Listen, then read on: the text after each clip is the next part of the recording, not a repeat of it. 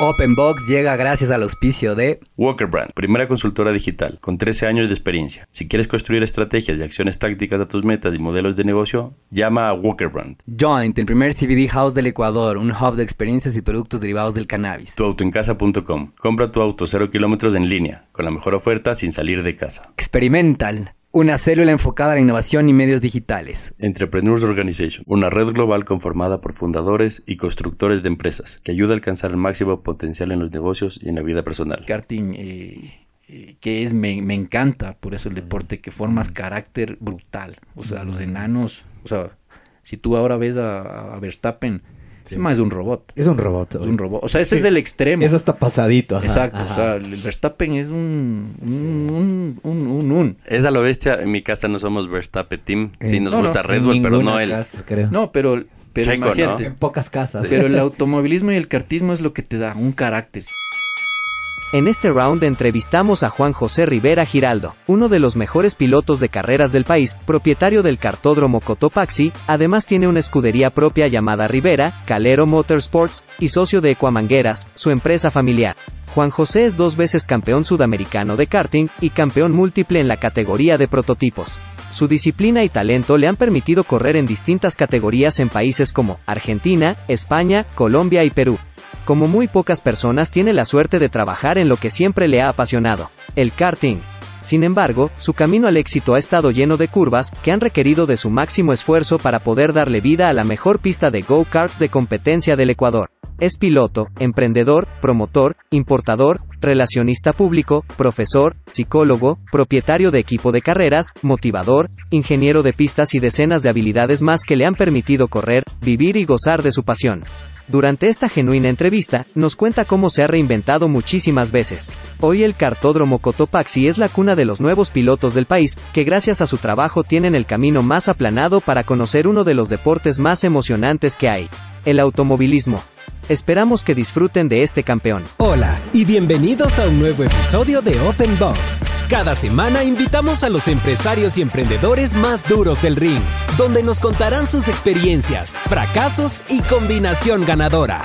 Antes de empezar, no te olvides que puedes encontrarnos en nuestra página web, openboxpodcast.com y en Instagram como openbox.podcast. Con ustedes, Luis Miguel Díaz Granados y Diego Espín. Hola a todos, bienvenidos a un nuevo episodio de Open Box. El día de hoy nos acompaña Juan José Rivera. Ya vamos a ir descubriendo quién es el Juanjo. Luis Miguel Díaz Granados, ¿cómo estás? Bien, con frío, de nuevo. Está helada esta ciudad de Quito en el mes de marzo. Sí. Agárrate el abril. El ciclón. Juanjo, ¿cómo estás? ¿Cómo te va? Bueno, buenos días. Eh, muy bien. Primero agradecerles por la invitación. Y, y, sí, con frío, un poco nervioso, pero me ha atendido excelente. Creo que vamos a pasar un chévere, un chévere momento. Así va a ser, Juanjo. Oye, Juanjo, eh, qué gustazo tenerte aquí. Qué, qué, bueno verte los años. Creo, honestamente, creo que no te veo hace tres o cuatro años. Puede ser. Creería un poco más, que, porque ya solo pandemia son tres. Imagínate, ya que ya no nos vimos, sí. o sea, hay que, hay que contar desde la, el inicio de la pandemia hacia antes, no. que serían unos dos más, creo. ¡Qué bestia! Entonces, sí, cinco años que no nos vemos, pero bueno, el cariño queda.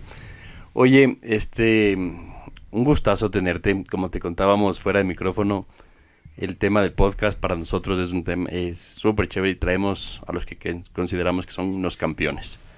Te tenemos visto y tratando de encontrar una fecha desde septiembre del año pasado. Y, y, es un capítulo distinto porque normalmente hablamos de empresarios, productos, Ajá. servicios y hoy vamos a hablar con un verdadero campeón porque tú estás metido en el mundo del automovilismo. Entonces para, para quienes no te conocen, una descripción de quién es Juan José Rivera.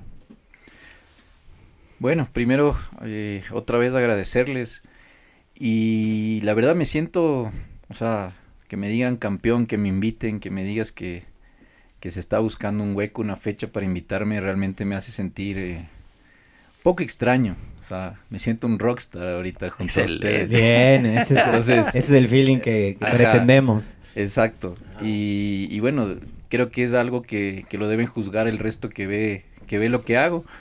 Y yo sinceramente no, o sea, he cumplido con lo que, con lo que he querido hacer. Y, y bueno, poco de historia. Eh, mi nombre es Juan José Rivera Giraldo, tengo 42 años y estoy ligado al automovilismo eh, desde más de 30 años. Wow. Eh, en el año 92 empecé como cartista. Y, y, bueno, de ahí no, no, no, me he separado nunca más de, de esto. Y bueno, soy un piloto activo. He corrido en, en, muchas categorías, karting, automovilismo, monomarcas. He ascendido a todo nivel dentro del país. He tenido alguna suerte de correr fuera del país. También. Alguna, no creo, bastante ¿Alguna? suerte.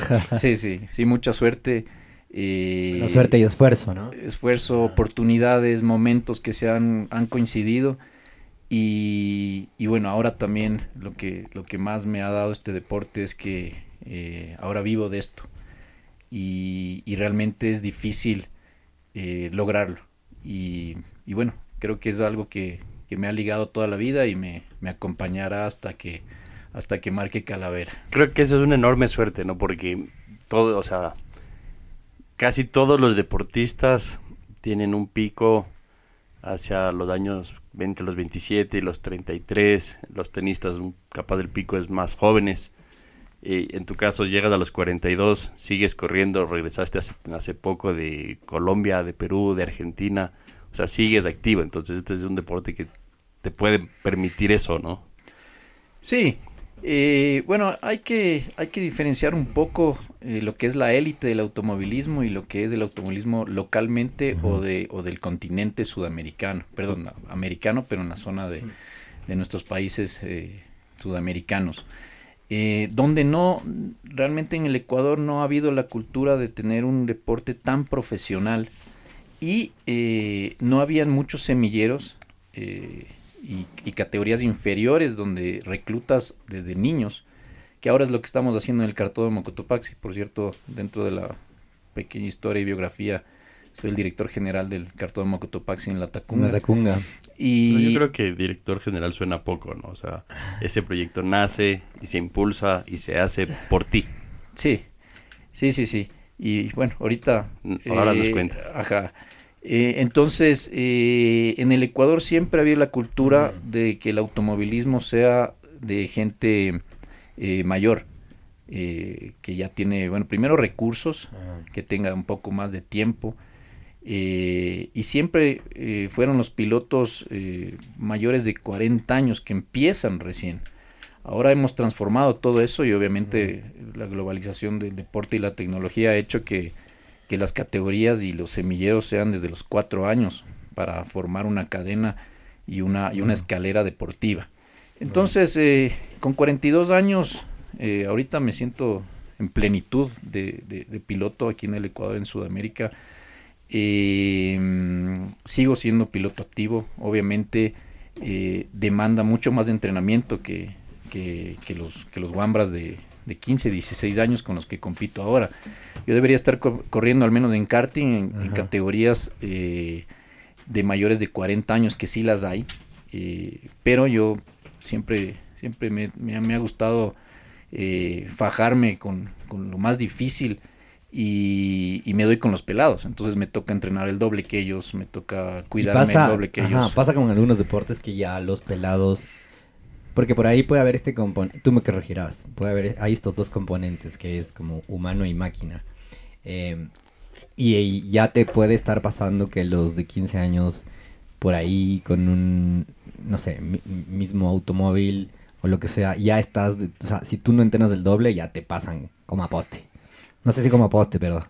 Sí, o sea, ya también hay otro, otro factor eh, fundamental ah. que es la experiencia. Ah. O sea, hay pelados que sí, son muy rápidos. balas. Pero en carreras largas, en toma de decisiones uh -huh. eh, que son en milésimas, pesa mucho la experiencia. Uh -huh. En el setting del auto, o sea, no es solo subirse a, a un kart o un auto y acelerar, sino Ajá. hay que sentir y eso te lo da los años de, de competencia. Entonces, Bien. creo que para, para cerrar la, la pregunta de edad, eh, localmente eh, en automovilismo aquí en el Ecuador, Creo que estoy en una edad eh, precisa, competitiva, eh, fuera del país, en, en, categorías, por ejemplo, en las que hemos competido largas duraciones en, en Perú, en Colombia, eh, en Argentina.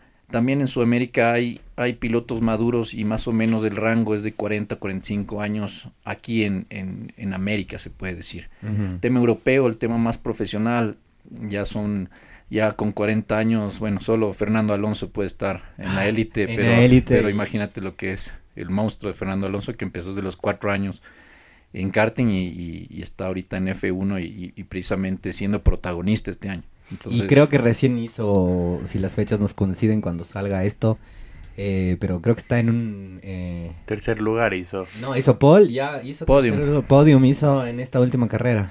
Exacto, entonces ese es un ejemplo. Eh, pero por eso digo que hay que diferenciar mucho eh, el mercado americano, lo que uno hace aquí en, en, en el Ecuador. Eh, no funciona como, como funciona en la élite del automovilismo. Entonces, eh, no es por dármelas de pilotazo, pero aquí creo que, que, que, que, estoy sobrado de experiencia para competir aquí en el Ecuador con las categorías que hay. Entonces, no lo hago mucho ahora, solo en, en, competencias puntuales.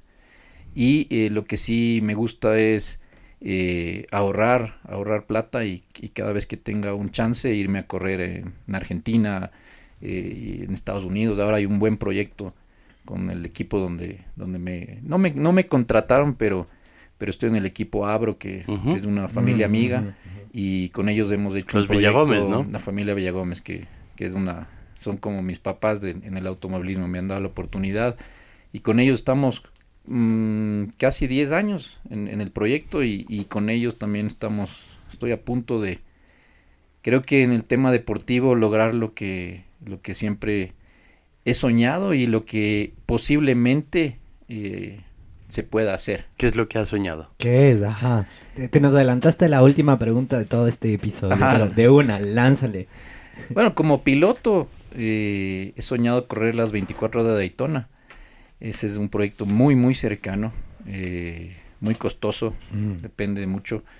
Pero um, ahora, como, como, piloto y como equipo, creo que estamos eh, mucho más cerca que, que, que, muchos años atrás. Entonces estamos cerca de. Trajeron los... recién un, un Ligier con motor Nissan, ¿no?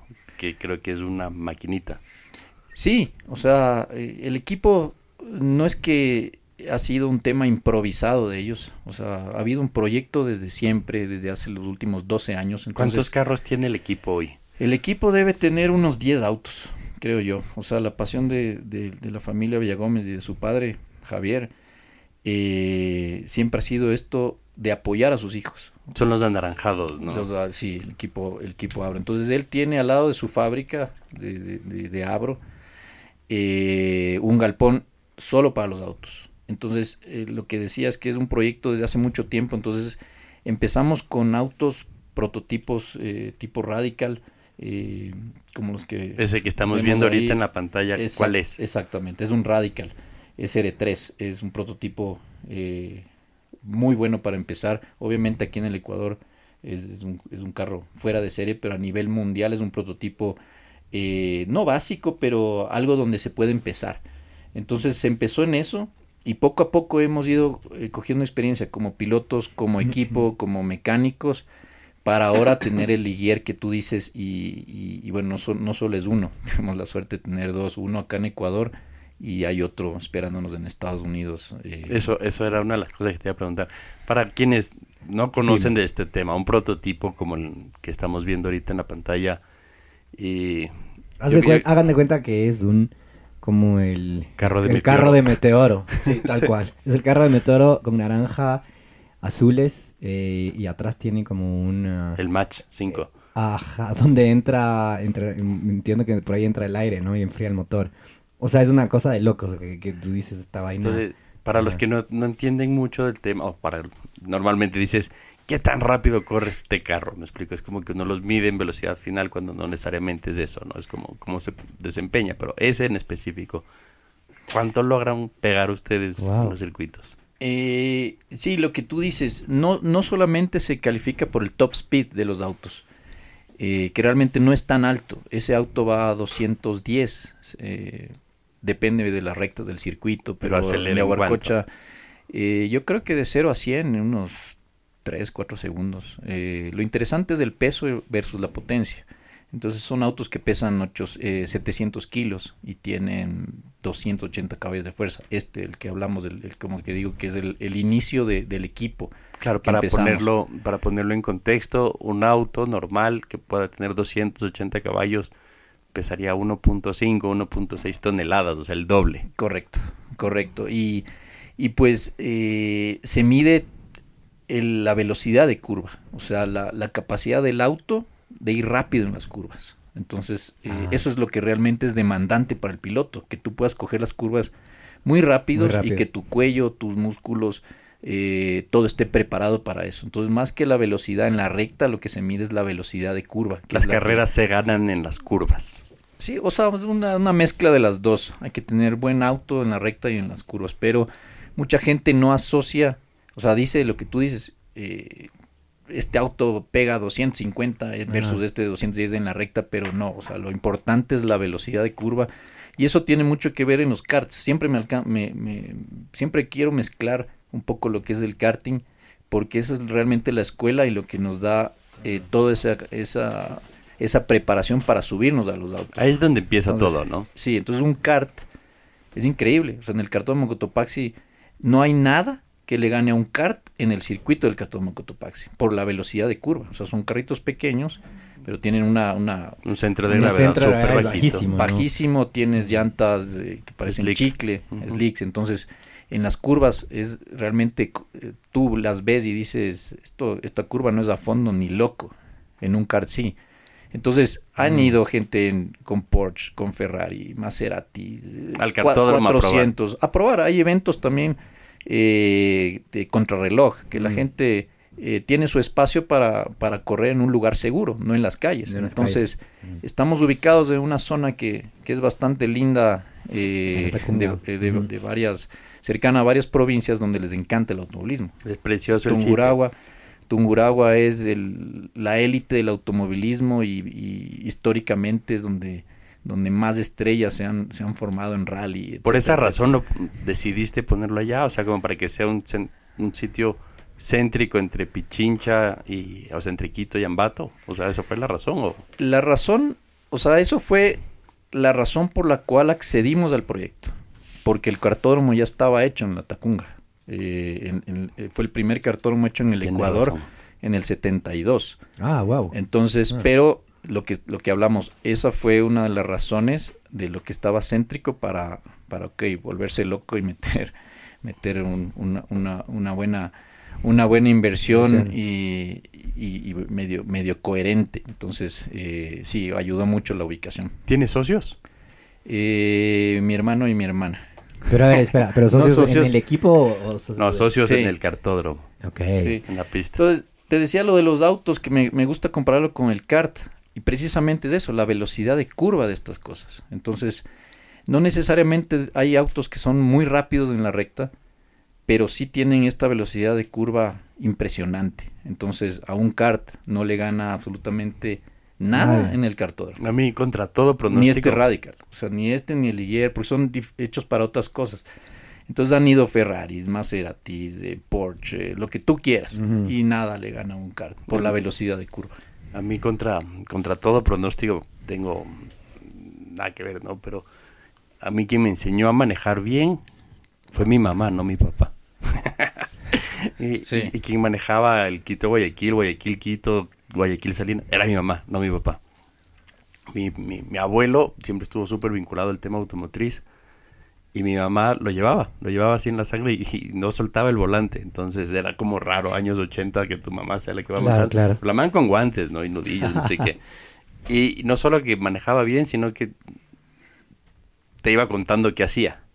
Y una de las cosas que me acuerdo decía, porque con ella vimos Fórmula 1 toda la vida, Qué hermoso. de- decía, eh, si le quieres ganar a alguien en la carretera, donde te acercas, son las curvas.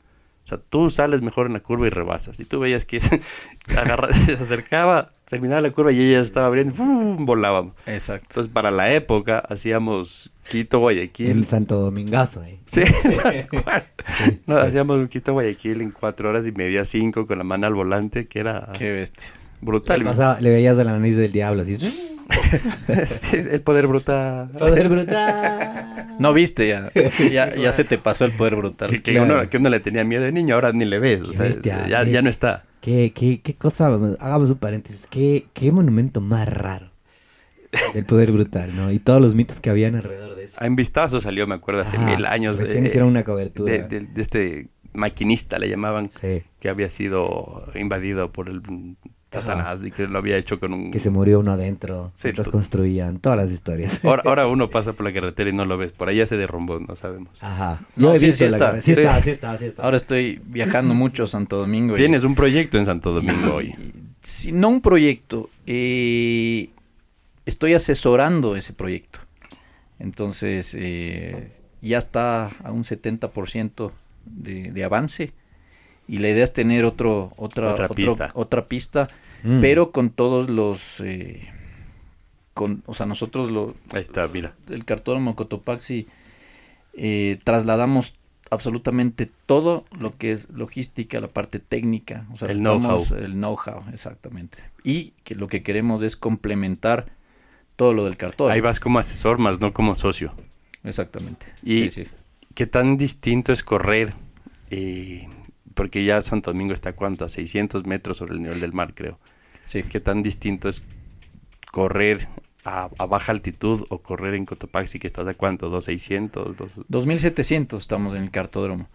O sea, hay, hay di- diferencias claves. eh, en la parte de potencia pierdes el 30% en la altura. Entonces, Wow. eh, digo, si, si en un go-kart tienes eh, 40 caballos en un motor, eh, pierdes más o menos 12 eh, en la altura. Y a nivel del mar recuperas eso. Entonces, eh, a nivel del mar funciona todo bien, el oxígeno, eh, eso es el tema de eh, técnico, podemos decirlo. Y de ahí como piloto sí correr con, con temperaturas eh, y humedades diferentes en- a, a nivel del mar versus la, la altura afecta. Nosotros ya estamos acostumbrados en tema de respiración, entonces no, no, no sentimos los problemas, pero cuando gente de afuera ha- ido al cartódromo Cotopaxi sí, sí lo siente Se ahoga. se ahoga. Entonces, nosotros, la verdad, ahí sí no, no, no, no he podido medir ese, ese impacto que te da.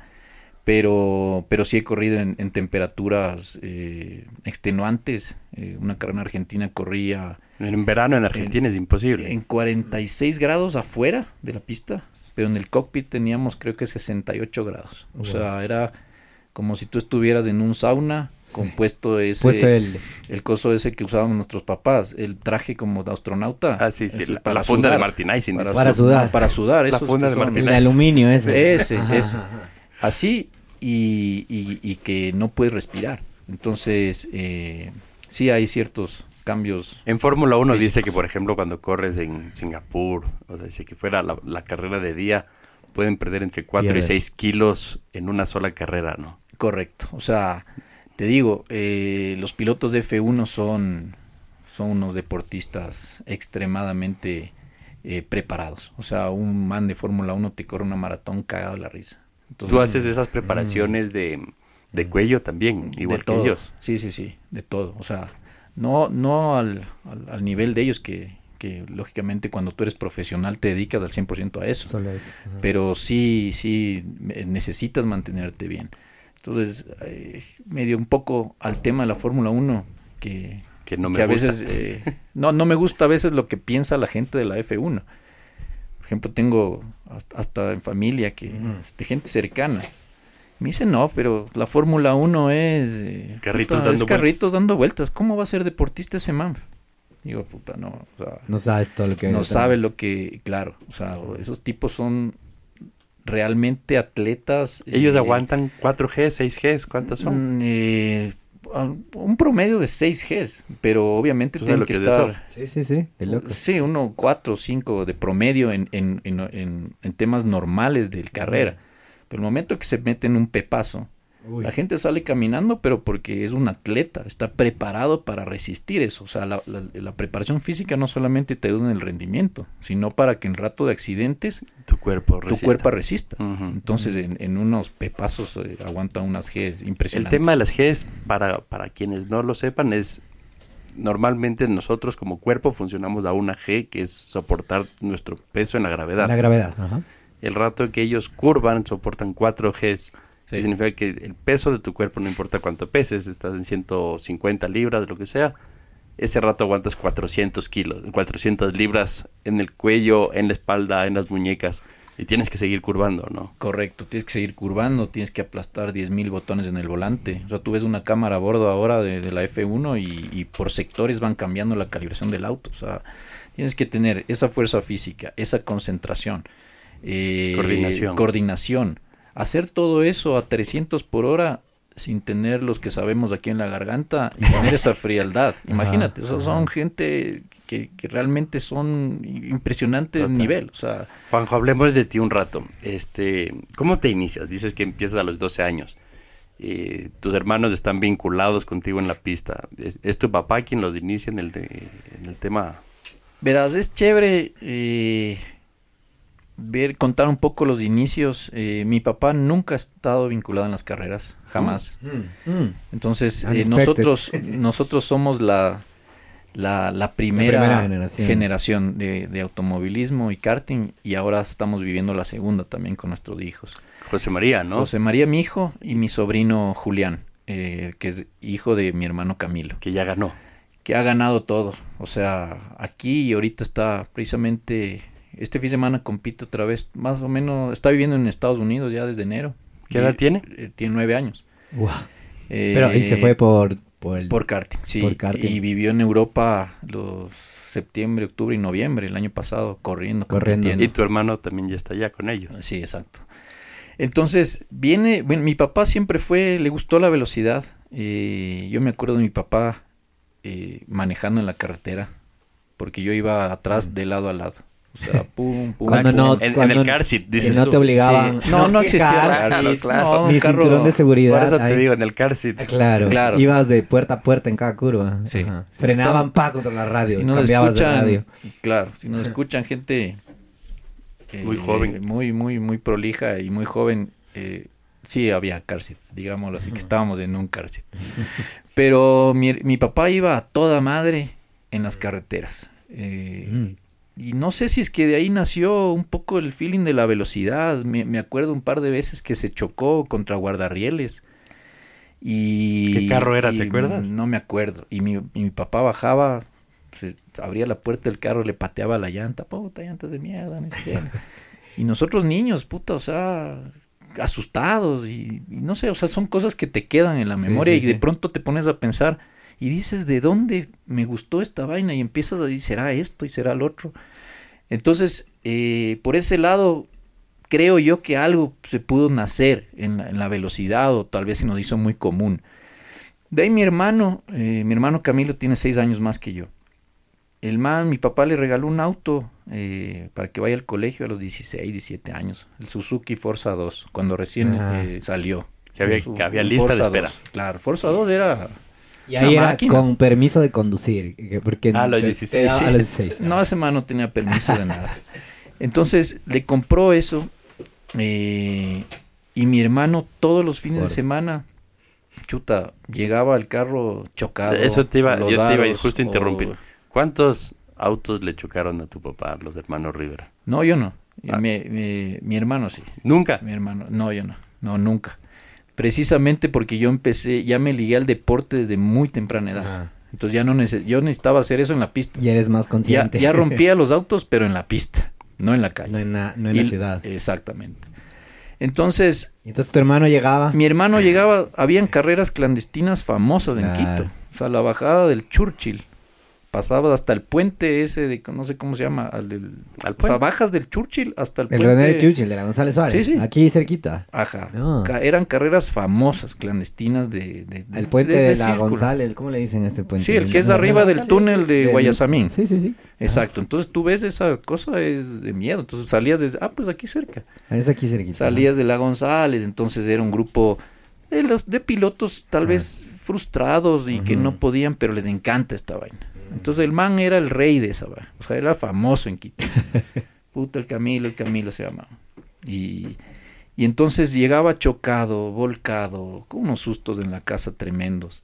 Entonces mi papá le dijo, y creo, y esa fue la, la clave, le dijo, oye, eh, ve, si te gusta tanto la velocidad y todo eso, puta, hazlo en un, en un, eh, en un lugar controlado, con seguridades, con roll bar, con casco, con eso. Así que consigue un man y que te preparen los carros. Porque Camilo no era el que reparaba sus choques y sus vuelcos. No, no, Claro. no, no. Él iba, papá. corría y... Sí, sí. Entonces ahí él, él se inicia en el automovilismo. El carro, ese mismo Forza, lo preparan. Ah, Y ahí empezó a llevar coche. Ir a llevar coche a los a pistas callejeros que, que, se, que se corre. Y ahí me Eh, empecé Ahí está a justo una involucrar. foto de la González Suárez. Claro, es aérea. una cosa de locos. O sea, salían desde aquí arriba. el Mónaco de Quito. es un Mónaco. Es el Mónaco de. Quito, qué Sí, maravilloso, qué buena descripción. Pero, pero, o sea, sin seguridad. de- Esa época creo que no había ni cinturón de seguridad. o sea, una cosa Habían unos que se tensaban, o sea, Sí. que eran flojos. Sí, acuérdate que después empezaron a, a pedir los cinturones y, y mucha gente o la mayoría adaptaba los cinturones a los carros porque no venían con cinturón. Claro, era un accesorio. Exacto. Entonces, eh, ahí ya me empecé a involucrar yo y me, y me gustó los autos. Le, le, le acompañaba a mi hermano a Yaguarcocha, yo tenía 11 años. Y de ahí, eh, ¿cuál es el paso inicial del automovilismo? El karting. Karting. Y ahí Eh, fui a la mitad del mundo, el cartódromo que todos aprendimos, que todos queremos. el de los, dos hemisferios. Y, y ahí mi papá en, un, en mi cumpleaños me regaló un kart. Y ahí, empezó debutas. todo. Ya, y debutas ahí. ¿A qué Ahí, edad? Esto era a los 11 años. 11 años. Sí. Eh, sí, o sea, debutamos. eh, mi papá era mi mecánico, o sea, mi, mi hermano también. eh, no se nos prendía el kart porque era en esa época había que empujar Ajá. el kart y, y- y prenderlo. Entonces, los primeros seis meses íbamos al cartódromo no a practicar, sino a hacer mecánica, porque se nos dañaba el kart, no se prendía. O sea, llegamos a punto de meter el carro, jalar eh, con una cuerda hasta que se prenda el Ah. kart todo el circuito. O sea, era un, un glamour Hoy te sientes un campeón. folclore eh, lindo. glamour. Imagínate esos peligros, o sea, metido, me acuerdo tenía un Cherokee, jalaba el auto, yo tenía un car que no tenía ni frenos ni nada, y esperábamos a que se prenda, y yo le soltaba con toda la fuerza del volante, y, y- y Y le pasaba por un lado al carro. Tú corriendo. 11 años, 11. Y, y- y- y de ahí se, y de ahí se salía el carro de la, de la pista, y uno entraba. Y para frenar el kart, para que se apague, ¿Cómo me tocaba darme trompo, porque no tenía frenos. Para que se ahogue. Sí, y estaba medio acelerado porque no teníamos idea de nada. O sea, de cómo tener un card a punto, que funcione bien todo. ¿Quiénes eran? Entonces, ¿Quiénes te acuerdas de, pilotos así como renombrados en esa época? No puedo creer, espérate, yo no puedo creer que no haya tenido frenos. Sí. O sea, tenían, pero no sabíamos cómo... Cómo activarles pon- bien. o sea, Calibrarles. O sea, en, en términos de mecánica es sangrar los frenos. Entonces, Ahí tú, lo, aprendes o tú lo que más ¿no? querías, claro, esa época era así. Que Aprendes, aprendes. totalmente diferente a lo que es ahora. O sea, ahora es otra historia. O sea, tienes tantas facilidades eh, para involucrarte al deporte que y muchas ayudas Oye, que yo, hacen todo más yo- fácil. te interrumpo. Entonces, en esta época, tu mamá, al saber que no tenías frenos, No, no se enteraba. Ahora se va a enterar. No, no, no. Mi mamá no. Eran, eran los, los tres, vean, esto se queda aquí, punto. O sea, mi mamá ni iba. Ni y- ma- sí. te, te estrellaste, te mataste varias veces. Sí. No intentó sacarte del deporte para que no te mates. No, no, la verdad no he tenido accidentes eh, graves, por suerte. Obviamente es un deporte de riesgo, puede pasar cualquier momento, no Cualquier solo por, momento. por tu culpa, sino por, por el medio o por un por eh, eh, factores externos. O sea, nadie está ex- exento de, de que te pase alguna cosa. O sea, ya no depende mucho, o sea, depende mucho de ti, de tu, de cómo manejes tu, tu carrera deportiva y tus entrenamientos y tu equipo y tu forma de, de- de trabajar en automovilismo. Pero también depende de, de- de varios ex- de factores Otros externos. factores. O sea, imagínate una carrera que se dé un trompo humano al, al Al frente, frente. y, y te metes un pepazo a 200 kilómetros. Como le pasó a este piernas. chico, ¿no? ¿Te acuerdas? El que estaba ya para Fórmula 3 del ecuatoriano. creo Sí, que- Correa. No, pero eso no fue con karts. No, no, él, él ya estaba en fórmula, pero el que se 3, accidenta, GP, 3 creo que era. el que se accidenta no es de él. Él, él termina atravesando Exacto. un carro que se había Sí, sí, accidentado. sí. Correcto, entonces Y está bien, ¿no? Eh, sí, está, bien. está corriendo. volvió a, a GP2 ahora, sí, después de muchos, de muchos años. Pero imagínate, o sea, Claro, lo, claro. Que, lo que hablábamos antes, ese golpe que recibió cualquier persona normal no estaría ahorita. No estaría, por- no hubiera vuelto a correr. No, No. y tal vez muerto. Pero hablamos de gente que físicamente está apta para este tipo de cosas, que obviamente uno no piensa en prepararse físicamente Para para, choque. para choques. Claro.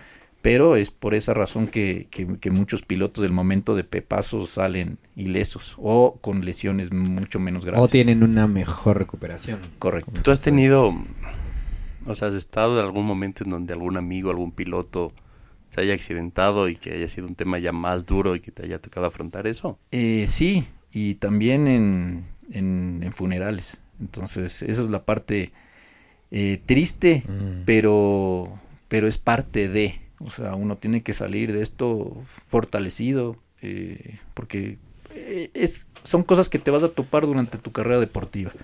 Ojalá no, ojalá obviamente se ha reducido por, por toda la tecnología y las cosas y la, y la Seguridad. manera de, de- de- de organizar carreras, que como te digo, antes era un folclore tremendo, no había muchas cosas que, que ahora ya lo pongo ahora en práctica, eh, o sea, yo como piloto, pero también promuevo eso y, y- y en las categorías que hacemos en el cartódromo.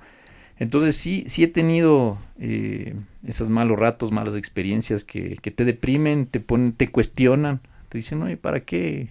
Y, y- y cada vez te cuestionas más cuando pasas, cuando tienes más edad, cuando tienes gente, eh, ya, Hijos, ¿no? Que depende gente de que ti, depende de... familia. Exactamente, entonces, pero lo que digo, esto es parte de, entonces, eh, uno no, no, no tiene que pensar mucho mucho en lo que puede pasar en lo malo, sino, sino en lo bueno. Claro, si no, si te cuestionas mucho todo el, el riesgo y, y los accidentes que puedes tener, te bajas de te bajas del carro ese día y dices, se acabó. Sí, o eres lento. O sea, O es por, por miedo. Exactamente, O sea, el miedo sí te hace ir mucho más lento. claro. O sea, en automovilismo se mide todo por décimas de segundo. Ajá, Entonces, imagínate, eh, estamos en Yaguarcocha, que hay 13 curvas. Si tú eres muy, si tú eres eh, lento una décima de segundo por curva, pierdes 1.3 segundos en la vuelta. Eso en automovilismo es una eternidad. eternidad. Pero una décima de segundos es un pestañeo. Sí, sí, sí. Entonces la gente dice, no, pero es- chuta, ¿Cómo ¿por le ganó por una décima? Exacto, ¿cómo, ¿cómo bajo esa décima? En karting es mucho más pronunciado esas diferencias. O sea, en un, en un mundial de karting del primero al 72 hay una décima y media en una clasificación. O sea, es una locura. Todo entre las décimas, o sea, entre la décima se, Exacto, se primero distribuyen los... eh, se distribuye, Wow. correcto. Wow. El primero hace 43 segundos, 5 décimas. El último hace 43 segundos, 6 décimas No puedo creer. en una clasificación. El otro día, puedo creer. cuando- Entonces- mientras preparaba el- este tema, el vi, ustedes tienen carreras de seis horas, ¿no? Y que son, no, no sé cómo se llaman, pero tienen unas carreras que son larguísimas en donde van intercalando Sí. pilotos y que duran Larga duración o endurance. se llama. Endurance, tienes razón. Y, y vi que la diferencia, después de correr 6 horas, entre el primero y el tercero, son 18 segundos. Sí. O sea, corren 6 horas y dan cuántas vueltas del circuito ese rato. En, como- en Yaguarcocha son 250 vueltas. Y entre el primero y el tercer puesto hay 18 segundos de diferencia. No, y, y paras a pit unas cuatro veces. Entonces eh, es, es competitivo. O sea, realmente no puedes bajar, no puedes relajarte. Entonces, eh, eso es lo que tratamos de, de plantear a los nuevos pilotos que entiendan qué es entrar una décima de segundo más lento a una curva. O sea, en un circuito o, o más en un rally que, que recorren primes más largos de 25 kilómetros, no sé cuántas curvas habrán ahí, o sea, 100, 200 curvas. Si tú entras con pereza o mal preparado físicamente, así, "Ah, ay, a una curva, pierdes una décima por curva, imagínate en 100 curvas. Entonces el, el otro que está re- realmente bien preparado, que entra bien a la curva, que no pierde esa décima de segundo, te sacó la madre, te saca saca la madre. 30, 40 segundos por prime. Entonces, ¿qué pasa? La del ecuatoriano. No, ese carro anda más, está con trampa, esta es vaina. Y no, o sea, es, es- son temas solo de preparación física, eh, de, de no equivocarse. Eh, entonces es un tema eh, bien complejo. Que, ¿Cómo, que hay que cómo, saber. cómo haces en estas carreras de endurance el rato que te toca hacer la posta y, y- y recibes el carro muy atrás? O sea, tienes mucha adrenalina. O sea, ¿cómo, cómo te enfocas de ese rato en decir, vengo atrás, perdimos tal posición, hicimos mal el cambio en pits de alguna cosa y, sales muy tarde? A mí realmente esas, esas situaciones son las que me gustan, porque te da, te quita el estrés y te mete una, una, una presión pero súper positiva, o sea, como que te inyecta unas ganas de recuperar, que se te va todo el estrés de eh, de, de pronto hacer eh, errores o, o hacer cagadas. Estás, pi- estás picado. Estás picado. Tienes una zanahoria al frente. Exacto, exactamente. vamos. Entonces esas son situaciones que en lo personal me gustan mucho y, y hay que salir concentrado, pero sí hay que medirse, porque no, no, no por esa, esa, por estar tan picado eh, Claro. vamos a, a perder los, los- o sea, va- vamos a chocar en, en las carreras de larga duración hay mucho tráfico, o sea, eso es lo que distingue mucho Los rezagados. el, el tráfico versus una carrera normal de, de 20 minutos de- de sprint es el tráfico. Entonces, tú tienes que modular y tener un balance de, de, de, de qué arriesgar. Entonces, puedes cagar la carrera eh, con un rezagado por,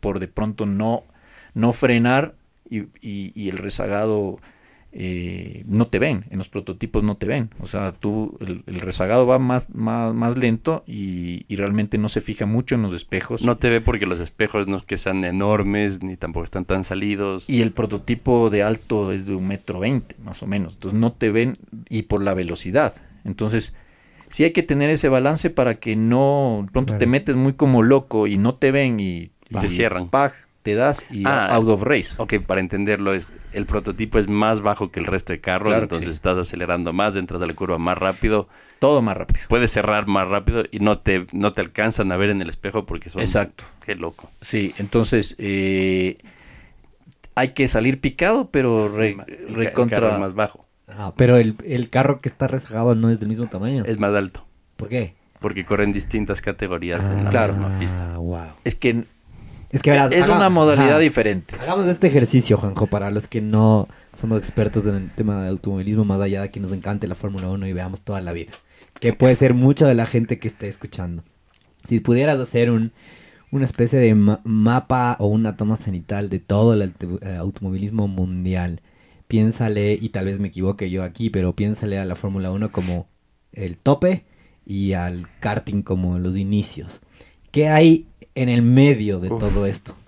Que te acuerdes, o sea, es que es mucho. No, hay muchas categorías Ajá. eh, de colores, sabores, condiciones, Ajá. exigencias. Hay Ajá. mucho. Hay categorías que son solo se dedican a gente amateur o, o gentleman drivers se pueden llamar. Que son gente, por ejemplo, Mm. millonarios que Ajá. les gustan las carreras y pagan lo que sea por correr y, tienen realmente carrazos y. Exacto. Y no, tú y yo. y no les importa. Como Luismi y yo. Correcto, correcto. GCU.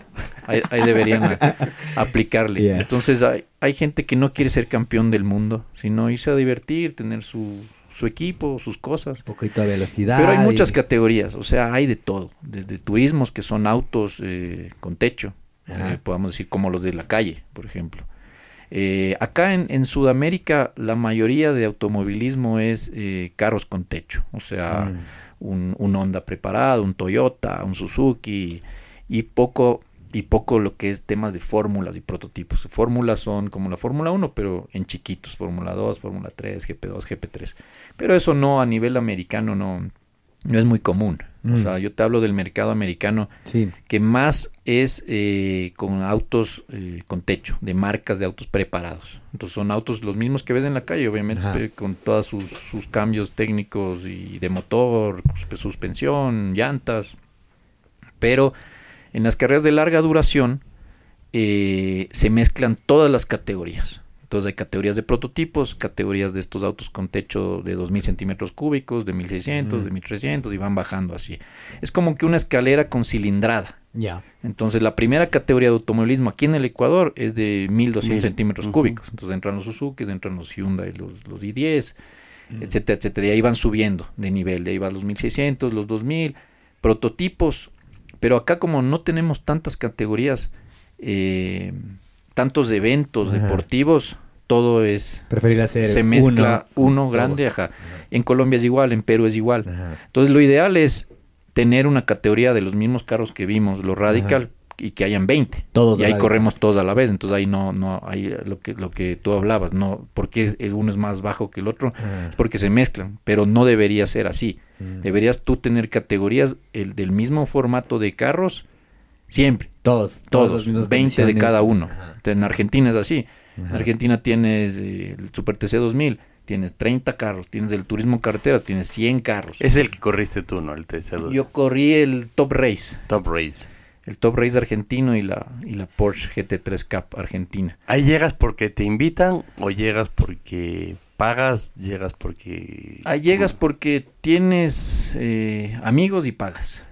Eh, Eso es la, la realidad.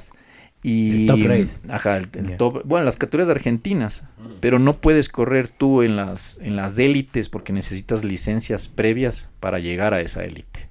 Que no- tú como extranjero eh, es muy difícil tenerlas. O sea, que sí hay pilotos que lo pueden acreditar, sí, pero por ejemplo Barrichello. Barrichello, ¿cómo le dices, vea, usted no tiene licencia de las tres categorías anteriores en Ah, Argentina que tenía que haber corrido? O sea, no le puedes decir eso. A Rubens Barrichello. Vaya. Rubiño. Pero, pero se aplica a un puesto de trabajo, corre. capaz le dicen que está sobrecapacitado. Y, y no, le, y no le dan la posición. Sí, entonces, Wow. entonces más o menos funciona así el automovilismo. Ajá. O sea, debería ser categorías de, mi- de los mismos carros y que hayan 20 para Y- no tener esa, esa Claro. mezcolanza y diferencia técnica. Pero acá en nuestros países lo más común es que tú corras eh, carreras que abarcan muchas categorías con diferentes eh, diferencias. Obviamente en las carreras de 6 horas premian por categorías, porque es injusto tú correr con el IR, el MP3 versus un, un I10. Claro, Ajá. tú Eh, diste 270 vueltas y el otro dio Exacto. 150. entonces el ma- eh, ellos ganan en cada categoría, se, di- se, Claro. se diferencia la premiación. Primero en categoría T1 me, in- me invento tres primeros, en la categoría tal, tal, tal, y al final una general que sí le dan un, un- un- un reconocimiento a- a- al mejor auto, al mejor equipo de todo el evento. Pero, pero más o menos se separa así y así se funciona. Cuando vas, americano. cuando vas a Argentina y dices, yo, yo leí por ahí que, que era uno de tus sueños bajar a Argentina a correr. Y, y ahí sí dices, estos pilotos son, algunos sí son mejores que yo, ¿no? Y por ahí están en la misma edad que tú y están más preparados y tienen esta pista que a lo mejor eh, se ve mejor que la nuestra. Y, ¿cómo, ¿Cómo te preparas de ese rato para rebasar a este piloto que consideras tú que es mejor? O sea, el tema argentino, a mí, como dije antes, siempre que tengo chance de, de que me sale una, una chaucha, un negocito ajá. así, ahorro y me voy a Le Argentina. inviertes. Ajá. No invierto, eso es, Es- una gastadera. es un- Es eh, un ya. gasto, es un regalo. Es un regalito. Es un, sí, digamos lo que te sacaste la madre todos eh, un par de años trabajando y que te mereces irte a Argentina. Así, un premio. Y llegas y, y, bueno, obviamente no es que son mejores los argentinos que los ecuatorianos. Lo que digo es que ellos tienen unas bases de toda la vida y una cultura histórica de automovilismo. 200 años atrás. Que, que nosotros. O sea, Fanjo.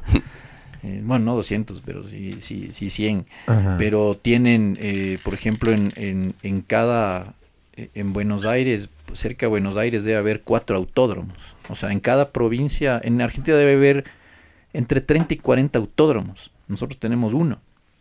Y, y que no está bien utilizado, o sea, no, no está re- ¿Qué es bien la- explotado, Yaguarcocha. ah. En, en, en automovilismo digo. En Ajá. karting es igual. Ah, en, en karting, en solamente en. Buenos Aires hay cinco cartódromos.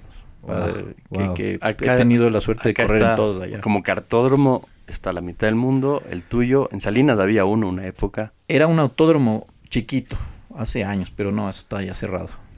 Santo Sí. Domingo ahora. En Guayaquil hay uno, en Loja hay uno pequeño. Estos son eh, cartódromos. Cartódromos, sí. Eh, sí, hay unos cuatro o cinco cartódromos que hacen la actividad. Ahí realmente cartódromo, cartódromo, creo que solo hay uno, que es el cartódromo Cotopaxi. Mm. así, ah, Excelente. así, ah. Así, creo que... Puro y duro. eh, sí, es donde hacemos karting de verdad. Entonces, cuando llegas a Argentina, en- lo- que digo es que no es que son extraterrestres, o, Claro, claro. sino que vienen de una cultura de hace Tienen muchos tradición, años. tienen o sea, tienen tradición. campeones del mundo de Fórmula 1 hace muchos Sí, años. tienen tradición, tienen Gente héroes, histórica, tienen ah, autódromo, tienen esa pasión. Imagínate, es lo mismo que siente la gente por el fútbol que por los, auto- por los autos en Argentina. O sea, en Argentina el Ah. automovilismo está no a la par del Ajá. fútbol, pero casi.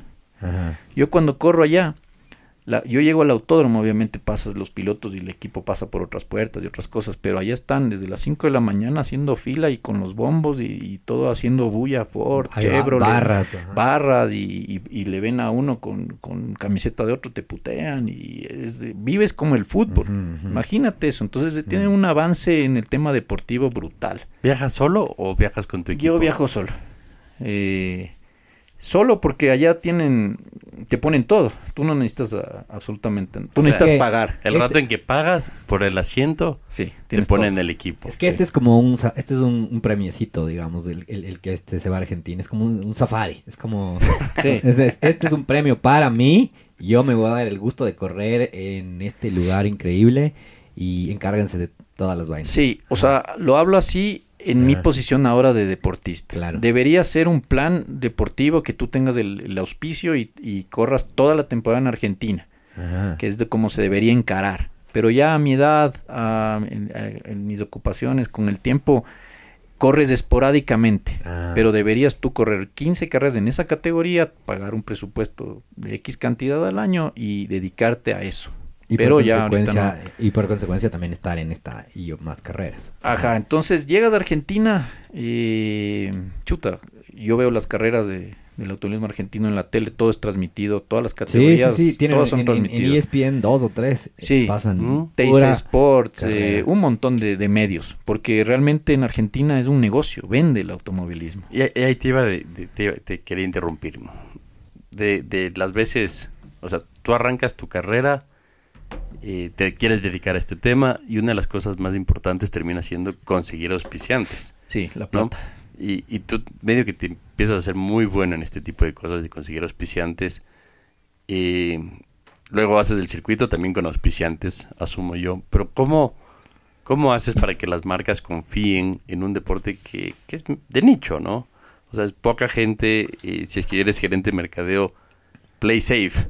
En ese sentido dices, pucha, si, la, si lo auspicio a tal equipo de fútbol me ve más gente. Ay, Claro. Póngale al Toño, póngale al Toño todo. eh. Claro, o sea, hay, hay como cosas que son como más evidentes que es fácil de auspiciar, pero el automovilismo no deja de ser un deporte de, no sé si de élite, pero sí de nicho. Entonces, Sí. ¿cómo, cómo, ¿cómo consigues los auspicios? ¿Cómo ahora es más fácil? Ahora, bueno, ya con, con- con la globalización, los medios digitales, eh, se puede conseguir, es menos difícil, no es que es más fácil. El tema de sponsors para el automovilismo en- a nivel local eh, es casi negado, o sea, hay excepciones, hay dos, tres que, que hay, que hay proyectos fuera del país que, que, han, que han tenido apoyo. Eh, pero sí, o sea, nosotros debemos tener una cultura de piloto integral. O sea, antes como que estábamos acostumbrados a ser piloto y pegar un y ofrecer que peguen un sticker en el auto. Ahora realmente tienes que ofrecer un montón de cosas. O sea, tienes que eh, complementar el auspicio y justificar toda esa plata que te dan. en ¿Cómo es ese temas, paquete?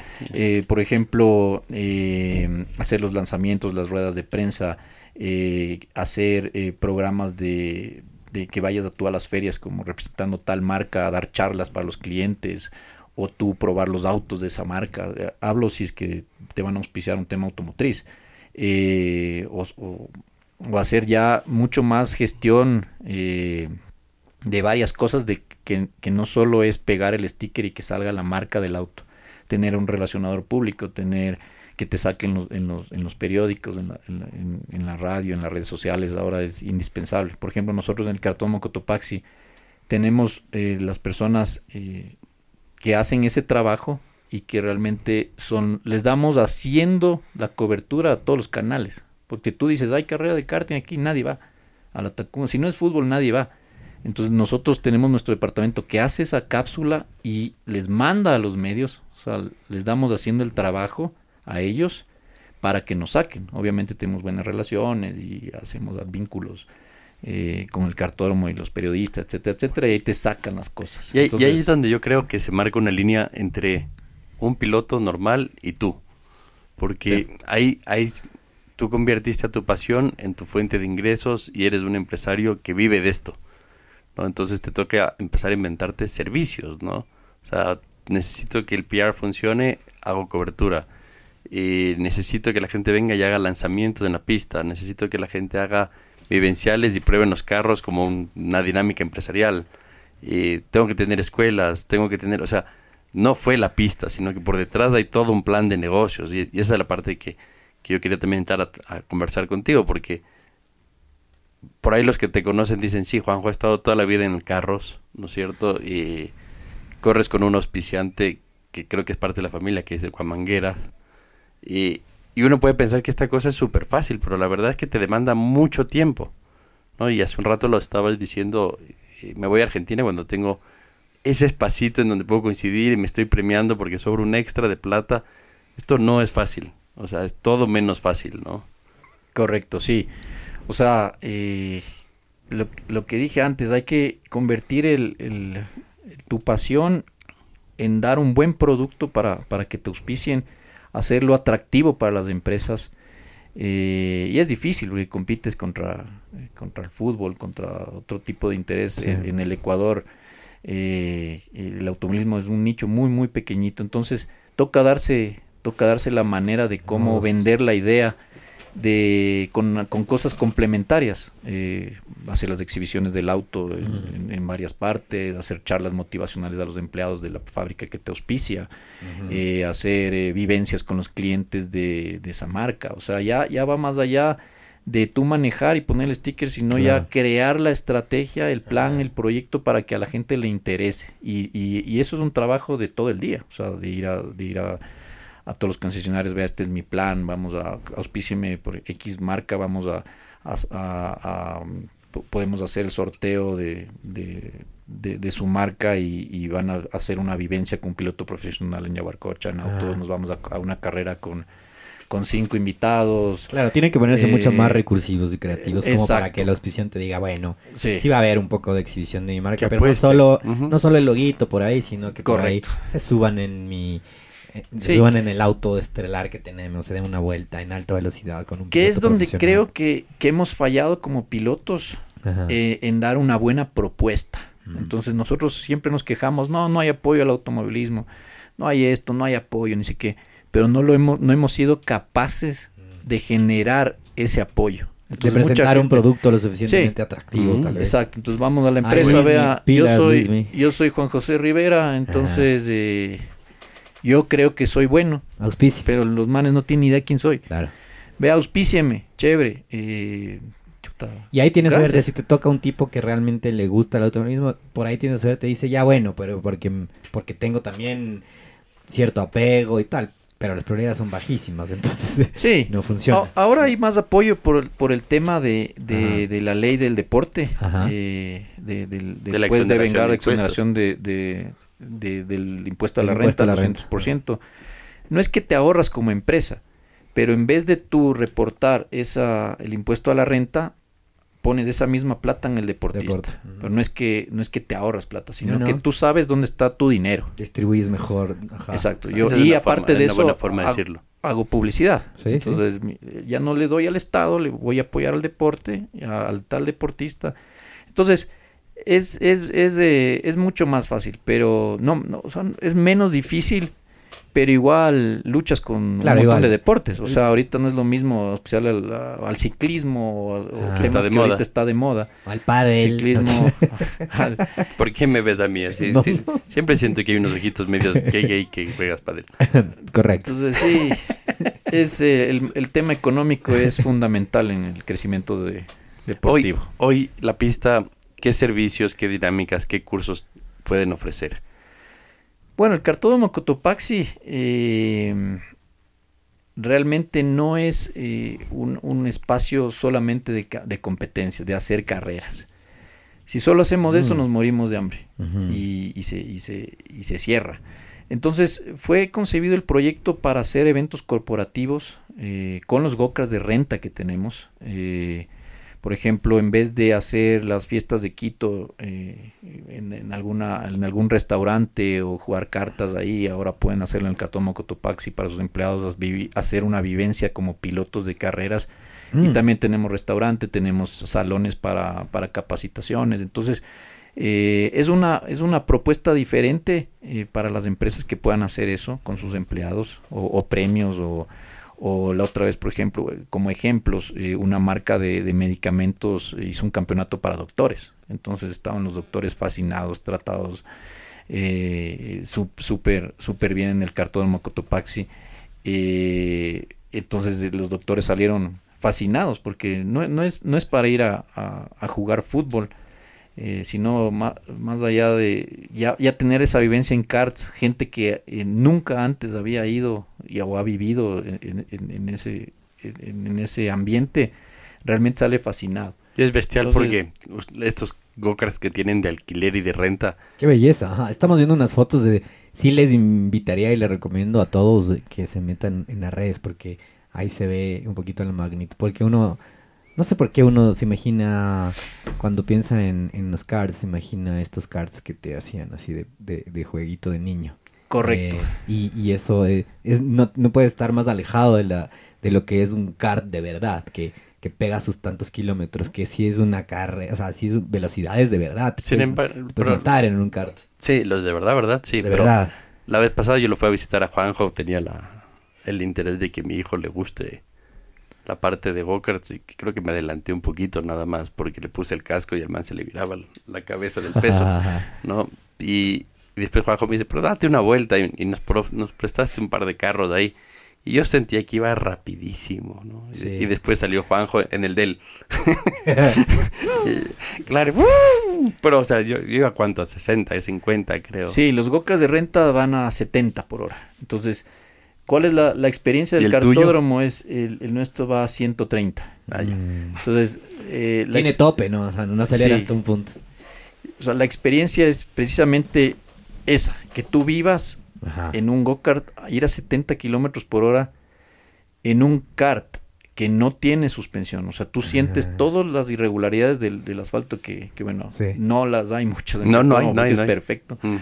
Pero eh, Claro. al estar muy bajo, estás a dos centímetros del piso, te da el viento, eh, sientes el motor al lado. Entonces, Es eso- hermoso. es, una, es una vivencia de todo junto que dices Sí. estoy volando, Estoy volando. Fórmula 1, o sea, y vas a 70 por hora, que es una, man- es una velocidad considerable. O sea, Claro, es chócate a 70 considerable, kilómetros claro. por hora. O sea, la- ahorita salgamos de aquí, ves a 70 y imagínate que te das con un muro. Es rápido.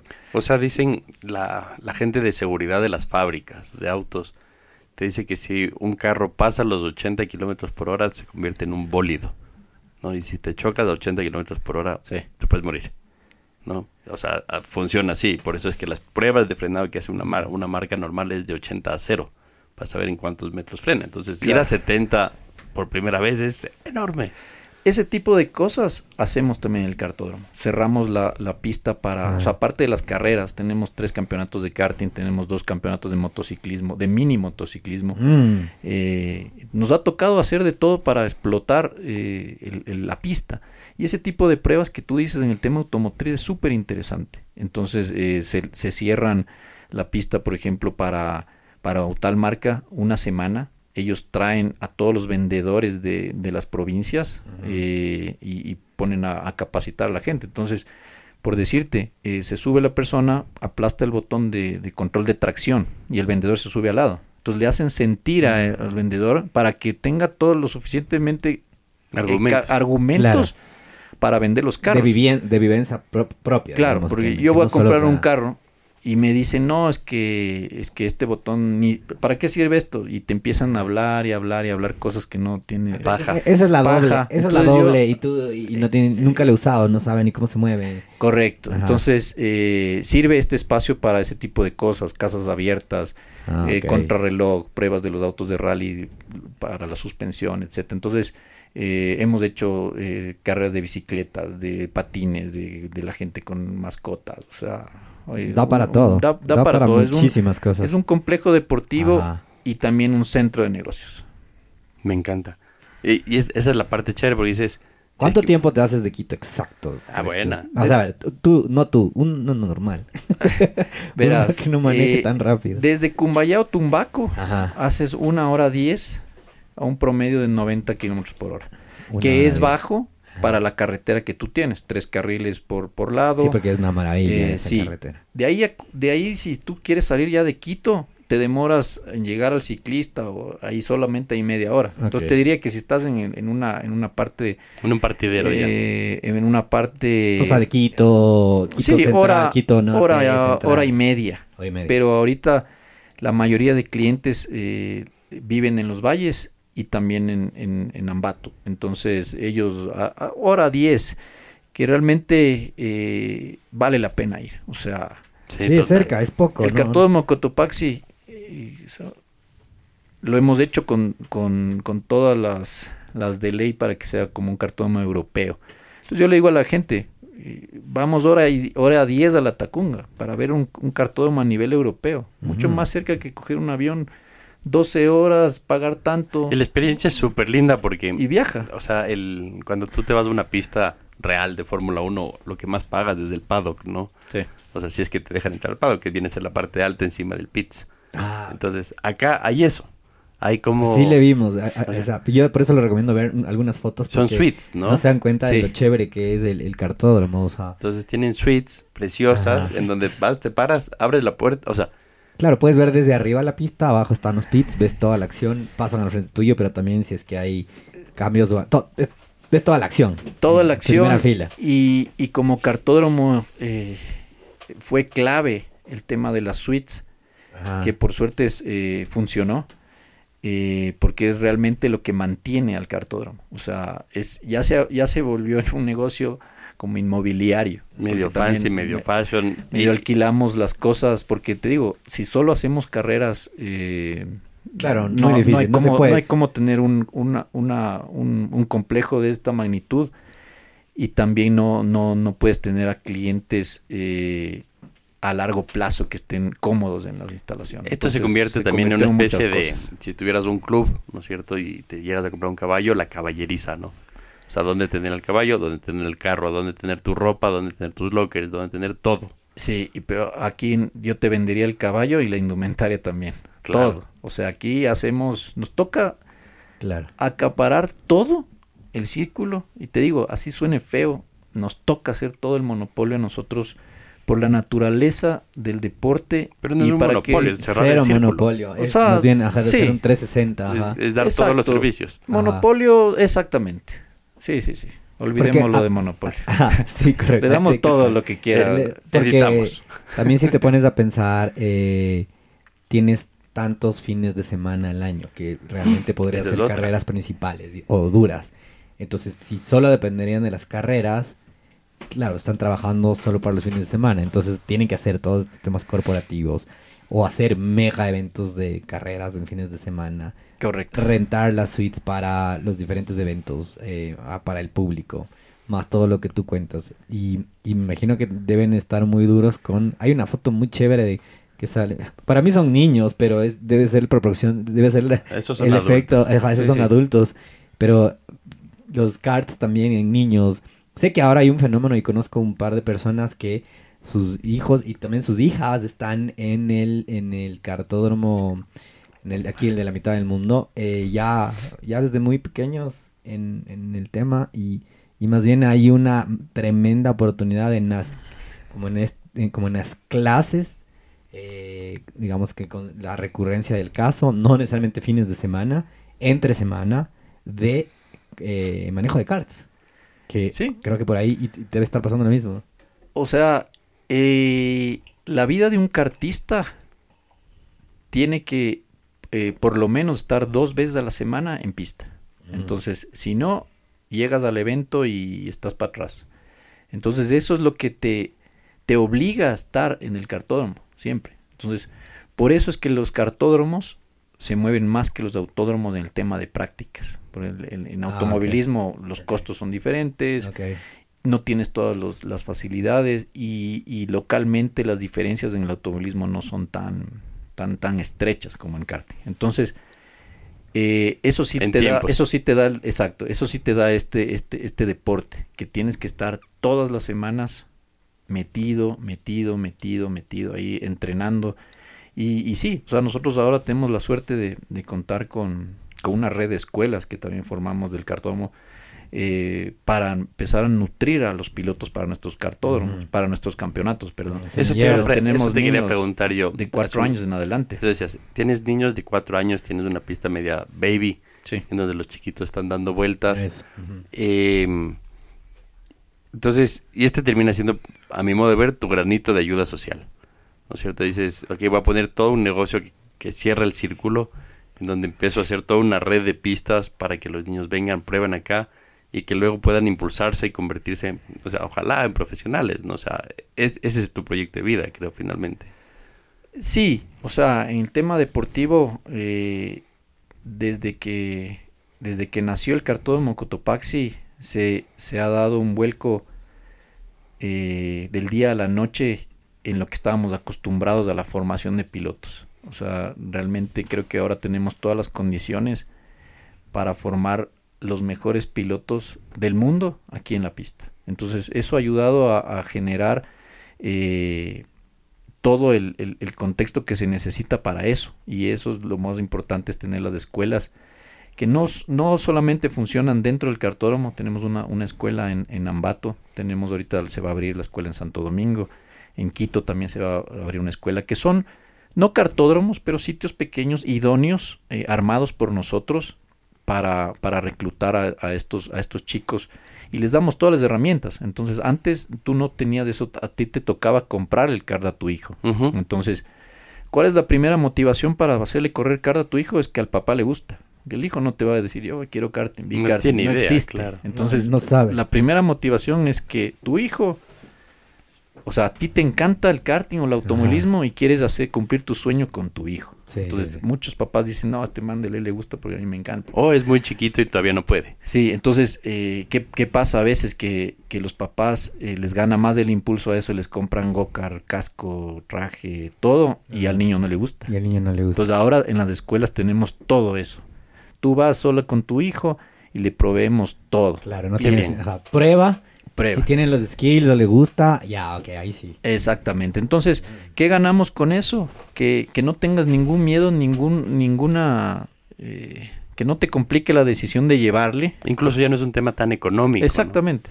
Correcto. Entonces ya le llevas. Si le gusta bien, puede seguir por ahí. Y si no le gusta, no gaste nada. Solo gaste Claro, no, no. la prueba y, listo. Ajá. Buenísimo. Entonces eso te da, eh, como papá, ya te quita la barrera esa de comprar el go-kart, de quien me ayudará. No, te damos absolutamente todo para que tú pruebes si es que realmente a tu hijo le gusta y, y, y que sigas del camino. Bueno, del nada, a mí, a mí evidentemente me encanta todo lo que es fórmula, carros, todo esto me, me encanta y pues te, te vengo preguntando mil cosas.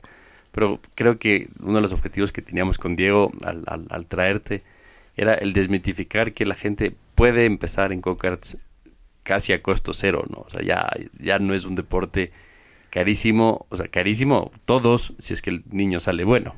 Sí. O sea, no hay deporte barato si es que el niño no sale bueno.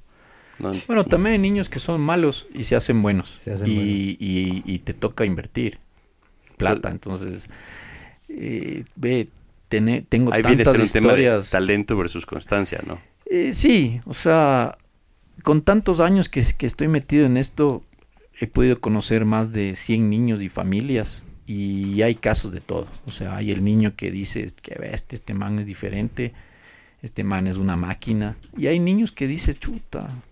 O sea, no, no dices, les ves y que no están al nivel del otro. Pero no es un tema de preocuparse, o sea, el tema de constancia, de estar ahí, de entrenar, llegan al mismo nivel los dos. Y, y hasta, me- y hasta muchas veces, y creería que más eh, son casos de que niños que empezaron muy lentos de, de, de- de evolución, ser mejores que los que llegaron y dices, puta, este man va a ser campeón del mundo. Escuchaba a un piloto an- mexicano decir eso el otro día. Son más analíticos, van poco a poco, van estableciendo sus bases primero sólidas. Como metas más pequeñas, ¿no? Exacto, como que la técnica eh, la quieren tener al 100% en su cuerpo, en su cabeza, y de ahí la velocidad llega. Lo más importante es la técnica. Entonces eh, Excelente. ellos al final son eh, mejores, pero obviamente si tú tienes un niño eh, que viene y dice este mamá ser campeón del mundo y, y también eh, tiene esa facilidad de, de- de complementarlo con la técnica es el producto ideal. Entonces eh, hay de todo, hay de todo, he aprendido chuta, bueno, ahora ya delego las escuelas, no puedo estar yo metido en todas las escuelas, ya tengo los profesores, pero que me reúno todas las semanas diciendo a ver qué pasa con este niño, cómo va esto, cómo va el otro. Pero finalmente son cuántas empresas las que estás manejando y O sea, el cartódromo Cotopaxi me ha generado un montón de, no empresas, pero de ramas distintas. Una son las redes de escuelas, la otra es el, es el, o sea, me ha tocado aprender de todo. Por eso, por eso me gusta mucho, o sea, aparte del cartódromo que, que es rentable, se está, está recuperando todo lo que es la inversión, vivo bien. No, no soy millonario, no es que he cambiado de carro todos los meses, no. Sigo siendo el mismo, tengo vivo bien, cubro mis gastos, eh, los gastos de mi familia. Pero eh, lo que más me gusta y creo que, que me podría morir tranquilo es que me ha hecho aprender un montón. Entonces me ha hecho hacer bien, eh, a, hacer, a hacer todos los proyectos de las escuelas que, que realmente me ha tocado a mí, porque, o sea, aquí en el nicho eh, del karting, que es muy pequeño, eh, no es que sacas un, un- un anuncio en el periódico y se busco persona para almacén de karting y, y tienes mil, o sea, no, no hay nadie. Entonces uno mismo tiene que hacer todo, formarles. formarles, crear todos los procesos y todo eso, y de ahí uno ya delegar. Entonces ah, me ha tocado en las escuelas, me ha tocado en el almacén del, del cartódromo aprender a eso, aprender en el tema de importaciones. Nosotros importamos y somos distribuidores de, de- de más de 30 marcas de las mejores de karting. Entonces, que los permisos. Entonces me ha hecho, me ha hecho aprender en importaciones, eh, en organización de eventos deportivos. Eh, me ha hecho aprender en, en- en hacer los proyectos de la red de escuelas Auspicios, en, en campeonatos. auspicios, pedir auspicios, pedir eh, eh, hacer campañas de marketing, de publicidad, Mm. costos, Construcción. eh, sí, psicología infantil, psicología para papás, para mamás, eh, ventas, o sea, Ahora eres ingeniero, constructor, asesor. todo, todo, y también psicólogo de, de niños, y de, perdón, no de niños, sino De más de, más de papás. Exacto. Entonces, Claro. lo que digo, Qué bien. Todo eso creo que creo que así así nos esté yendo mal económicamente que no es el caso eh, no es que somos millonarios como dije antes pero creo que todo lo que me ha hecho hacer el cartón Cotopaxi eh, vale más que, que cualquier plata. Claro, eso, eso, eso es, un- son maestrías, doctorados, maestrías, Mensajazo, doctorados, ¿no? maestrías, Sí. doctorados, o sea, es lo que, lo que, lo que, ha- lo que crees que has dejado de ganar, eh, es lo que te hubieras gastado en todas estas universidades, doctorados, y lo has hecho Sí. en vivo y en directo, y en tu propio emprendimiento, eh, slash empresa. Oye, aquí la tibia pregunta Sí. nuestra. Llegó un momento, o te acuerdas de algún sitio en donde estabas ya contra las cuerdas y decías, este fue, voto la toalla, no voy más. O sea, muchos o sea eh, es un negocio no un negocio un estilo de vida complejo. Eh, los sábados y domingos en vez de estar en familia trabajas. Claro, o sea, sábados y domingos son mis días de que, que tengo que estar ahí, o sea, son mi son los días Pico. topes, ajá, topes, ajá, o sea, viernes, sábados, domingos, entonces sí, sí, sí te toca que no ir a la, a la fiesta de este, al cumpleaños del otro, eh, que al cumpleaños, que llévale a, los a las fiestas de cumpleaños de los niños no hay chance, o sea, eh, más que eso, eso lo he podido manejar, creo yo, o sea, creo que no, creo que en la, en la casa creo que creo sí. que estamos tranquilos, Yo nosotros hablamos con una chica que se llama Meche sí, para, para ver si lo habías manejado bien y dice que lo manejas fabulosamente bien. chuta, ojalá, ojalá, lo voy a grabar para decir. Está grabado. Está grabado. Está grabado. Ya. Queda la prueba. Dice- nos dice, admiro mucho su fuerza, su determinación. Es bestial para trabajar, nunca se cansa y es un papá increíble. Chuta, gracias. Bestial, Creo ¿no? que es bestial, sí. Entonces sí lo estás logrando. Sí, y, y, mm, o sea, el, el tema de trabajo, de levantarme, cuando uno hace lo que realmente le gusta y, y, y- y es el complemento, creo como que mi misión de, de- de hacerlo, así lo he, lo he llevado yo, eh, no te cansas en el tema operativo de ir, volver, el tema físico. O sea, obviamente sí eh, quedas atufado diciembre, estás mal, o sea, pero los partes duras es, es satisfacer, o sea, estás en un deporte donde se mezclan muchas pasiones, con, hablo de, de, los campeonatos de karting, entonces eh, tú tratas de hacerlo mejor, tú tratas de, de poner todo en orden, de, de presentar lo mejor posible, y, y, como arrojas muchos, muchos sentimientos y pasiones en este deporte, tienes muchos problemas con, con la gente, con los padres de familia, con, que obviamente sí, la, sí lo manejamos bien porque yo delego todo el tema deportivo, no lo hago yo, no es que yo soy el juez, ya, por, por qué razón, y es muy importante, porque yo corro, mi, mi hijo corre, mi hermano corre, mi sobrino corre, mis amigos corren, entonces yo no puedo estar ahí metido como el juez, entonces imagínate los competidores que, que corren contra mi hijo y que yo sea el juez, entonces eh, van a decir, no, pero si es el, hijo del dueño del cartódromo, ¿cómo no va a ganar? De ley tiene un, motor mejor preparado, no le revisan en la parte técnica esto, el otro. Entonces son temas que debes cuidar muchísimo y que lo, lo, lo, lo estamos haciendo, creo yo que, que, muy bien, pero si te enfrentas a problemas eh, de temas reglamentarios, alguna sanción deportiva, como los árbitros. No vi un penal, pero obviamente en automovilismo es mucho más difícil. O sea, el árbitro puede pitar un penal y, está metido en la jugada. Pero, por ejemplo, hay reclamos de gente que, que, el hijo va a octavo y noveno y le chocan o alguna cosa. Ningún juez ve al octavo y al noveno. Están viendo al primero al segundo. Tú no le puedes decir eso, oiga, vea, es que su hijo va a octavo, entonces ya. No, pero sí, sí te, sí te, sí te consume mucha paciencia el tema de, de lidiar con, con, con, estos sentimientos y esta pasión de los, de, de los padres. De los padres. Y, y, es complejo. Entonces a veces, a veces uno... todos los deportes. Sí. Entonces a veces uno se pone a decir, chuta, aquí me vengo acá a organizarles del circo, le, eh, procuramos hacer los mejores eventos, eh, paso con las tarjetas de crédito, todos los... Eh, a, a, tope porque necesito que todos tengan llantas porque no les falte nada y que te salgan con tipo de huevadas, como que uno claro, empieza a desinflarse. Entonces, despecha, despecha rato. Despecha. Entonces sí, sí a menudo dices, no, está de ganas, o sea, pudiendo estar yo corriendo tranquilo, sin dedicar, dedicarme solo a mí, a mi hijo. Me duele mucho que, que, que, ahora que corre mi hijo, no le, no le dé el tiempo que él necesita de mí. Porque llego al cartódromo y... Te caen con todo. Claro, entonces tengo reunión con el administrador. Según que se, vuelve bombero. Que se rompió una tubería. Todos los incendios. Sí, todo. A ver, ¿a dónde? Que puta que, que, esto pasó, que este problema, que el otro. Y, y, a veces ya no, ya me descuido de él. Entonces, eh, que, que, bueno, me, gusta también, yo siempre, algo que, que, siempre me meto en la cabeza es sacar todo lo positivo.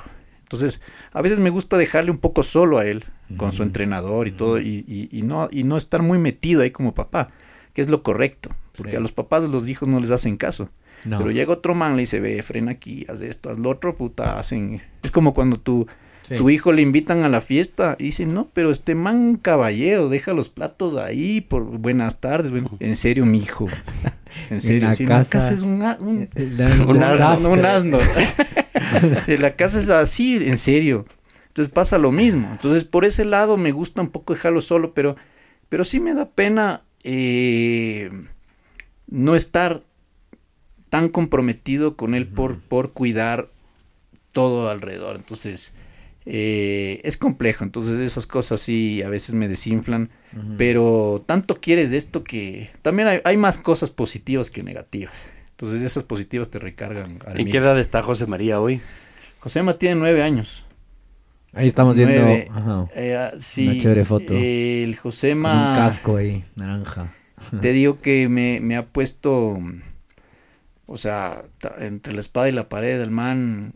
Eh, no es que le encanta correr karting, le gusta, pero mm, no, no, no, no es.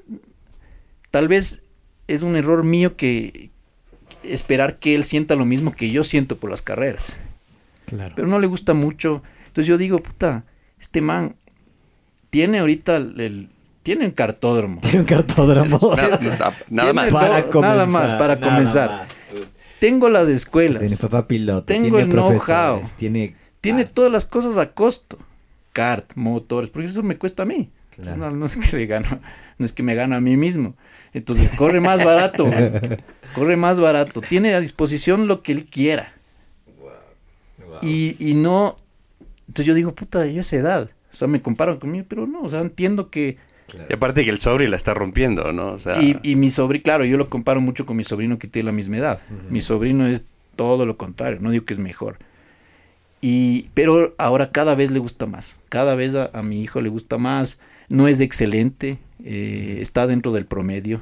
eh, y yo con toda la experiencia puedo medir esto, tengo mu- mucho balance en esto, Ajá, porque ajá. mira, para los padres de familia, cada hijo de, de- de un papá y mamá son la reencarnación de Senna y Schumacher. Claro, claro. Para ellos es eso. Claro, claro. Entonces tú dices, ves, mi hijo es el mejor del mundo. Para Claro. todos los papás, nuestro hijo es lo mejor del mundo. Obviamente yo soy más objetivo Tú y sí yo, y conozco esto. hasta con tu propio Yo hijo. sí, mi hijo no, no es el mejor. Claro, es como más Ralph Schumacher. no es el mejor.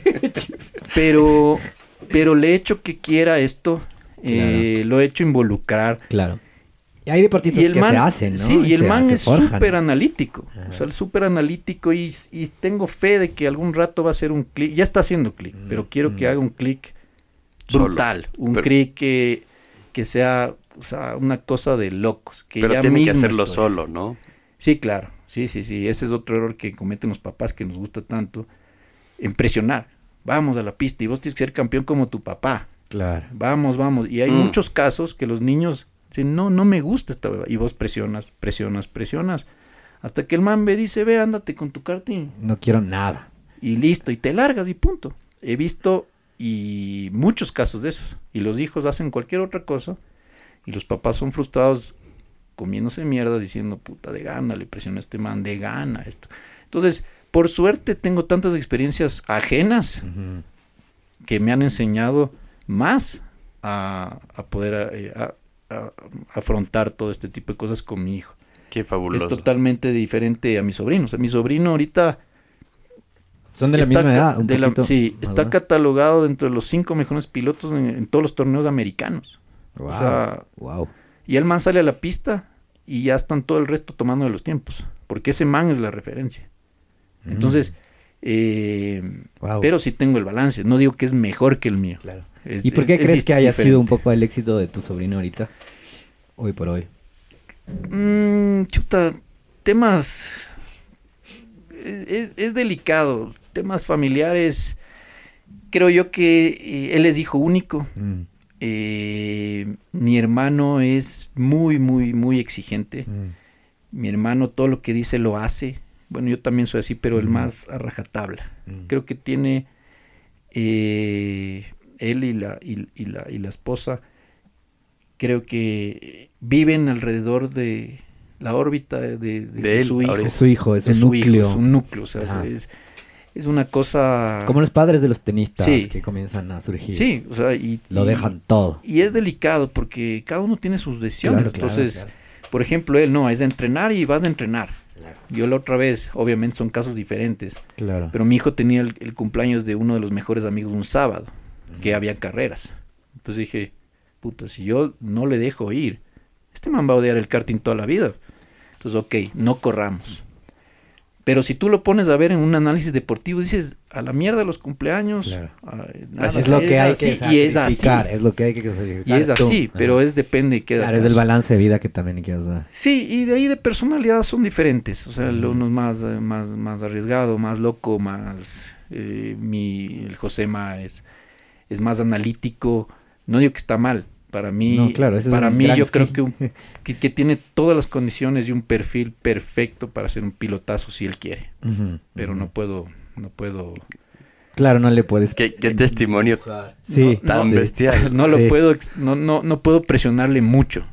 Obviamente sí, Claro. como competitivo que soy, eh, Sí, es importante que te sienta un poco esa de Claro. pica de otra vez, tal. sí, no, no es que voy a la pista que se pasee. O sea, la otra vez fuimos a entrenar el jueves.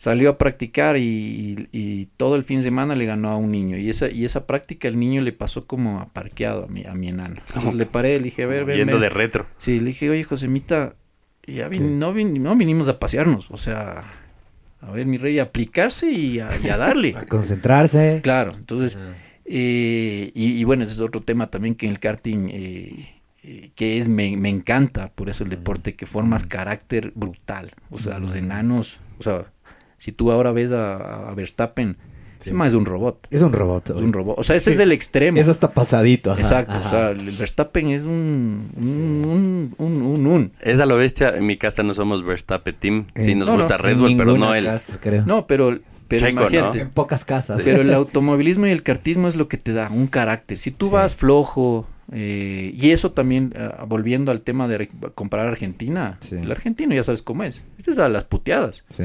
No es que vea a mi rey, haga su esfuerzo, vea eh, si puede correr, vaya lo que más quiera, como las abuelitas, correrá despacio. Nada, en Argentina, ve, puta, pa, pa, y es a palazos. Y tal vez por eso también, de pronto en el automovilismo tienen más éxitos.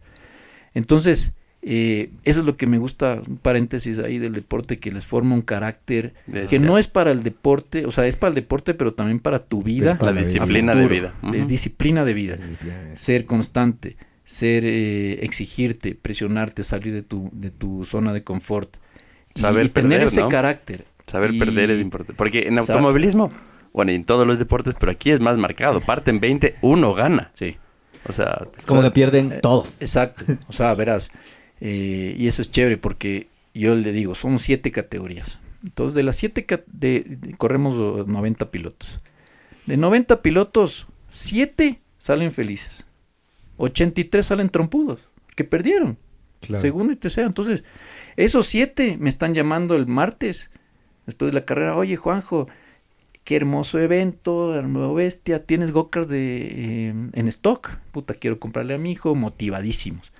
Y los otros, puta, que estuvo este problema, que este el otro, que ni qué. Y, y a veces se intercambia, porque eh, después ganó el man que perdió.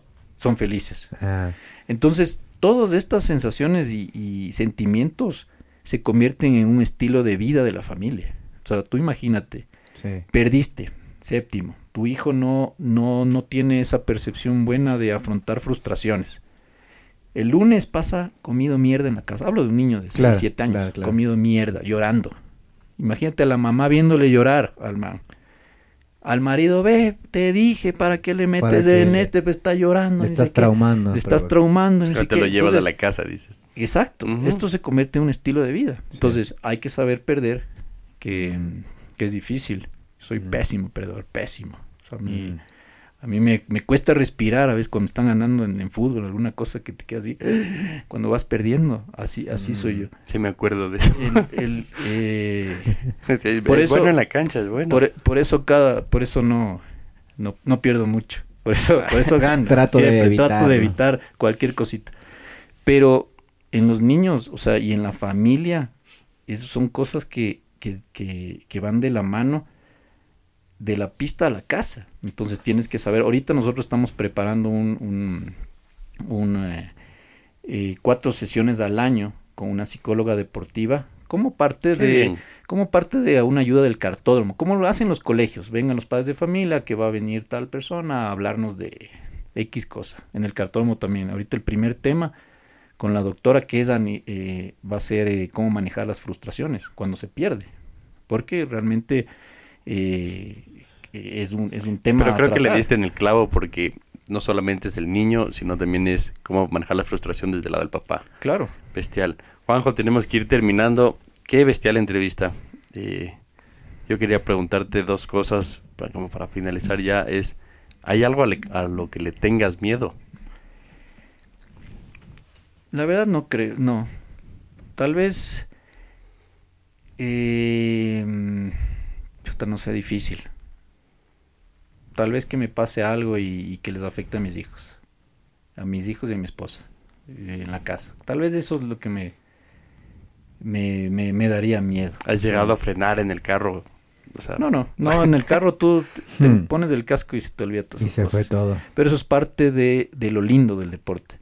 Por ejemplo, no solamente nos enfocamos en temas deportivos de ser campeones del campeonato.